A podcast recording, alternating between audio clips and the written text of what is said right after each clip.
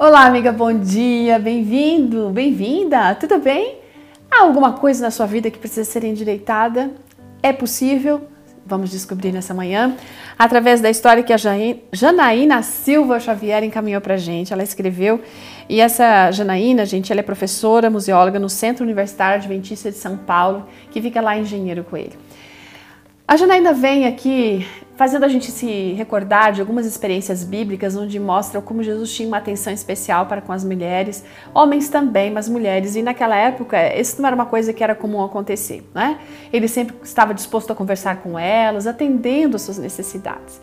E isso aconteceu com quem, por exemplo? Com a mulher junto ao poço de Jacó, a sogra adoentada de Pedro, as irmãs de é, Lázaro, Maria e Marta, não é? A viúva de Naim, a filha de Jairo, a mulher com fluxo de sangue e tantas outras mais.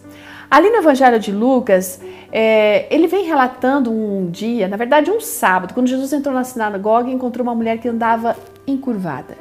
O problema é que essa mulher está enfrentando talvez possa ser comparado com a condição de muitas pessoas hoje que estão, sabe, devido às circunstâncias que estamos vivendo, estão prostradas, estão desanimadas e não é para menos.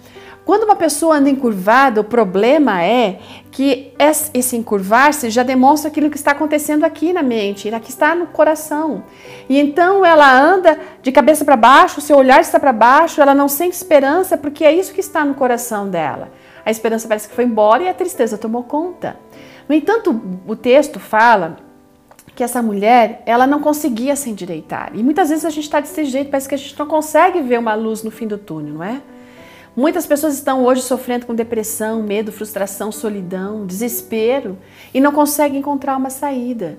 Às vezes elas permanecem nessa situação por muito tempo, igual aquela mulher, ela estava oito anos assim.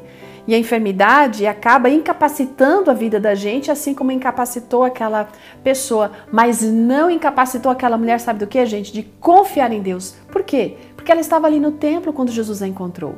E isso faz a gente pensar em outra coisa super especial.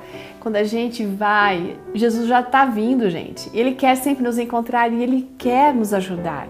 A presença dele é fundamental e a gente precisa saber que ele vai ouvir as nossas orações e nossa dor jamais vai passar desapercebida.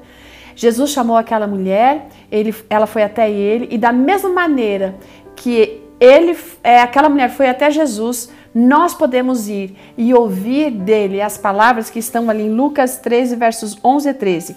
Mulher, você está livre dessa doença. Talvez haja necessidade de a gente levantar a cabeça, de a gente confiar, de a gente agir também. Porque no momento de depressão, ansiedade e tudo mais, existe uma parte que nós necessitamos fazer. Quem sabe buscar, inclusive, uma ajuda profissional. Mas a gente pode sim, pela graça de Deus, superar todas essas coisas. Que Deus abençoe você, ajude você a se endireitar para a honra e glória do seu nome e viver feliz. Ótimo dia, amiga, e até amanhã. Tchau!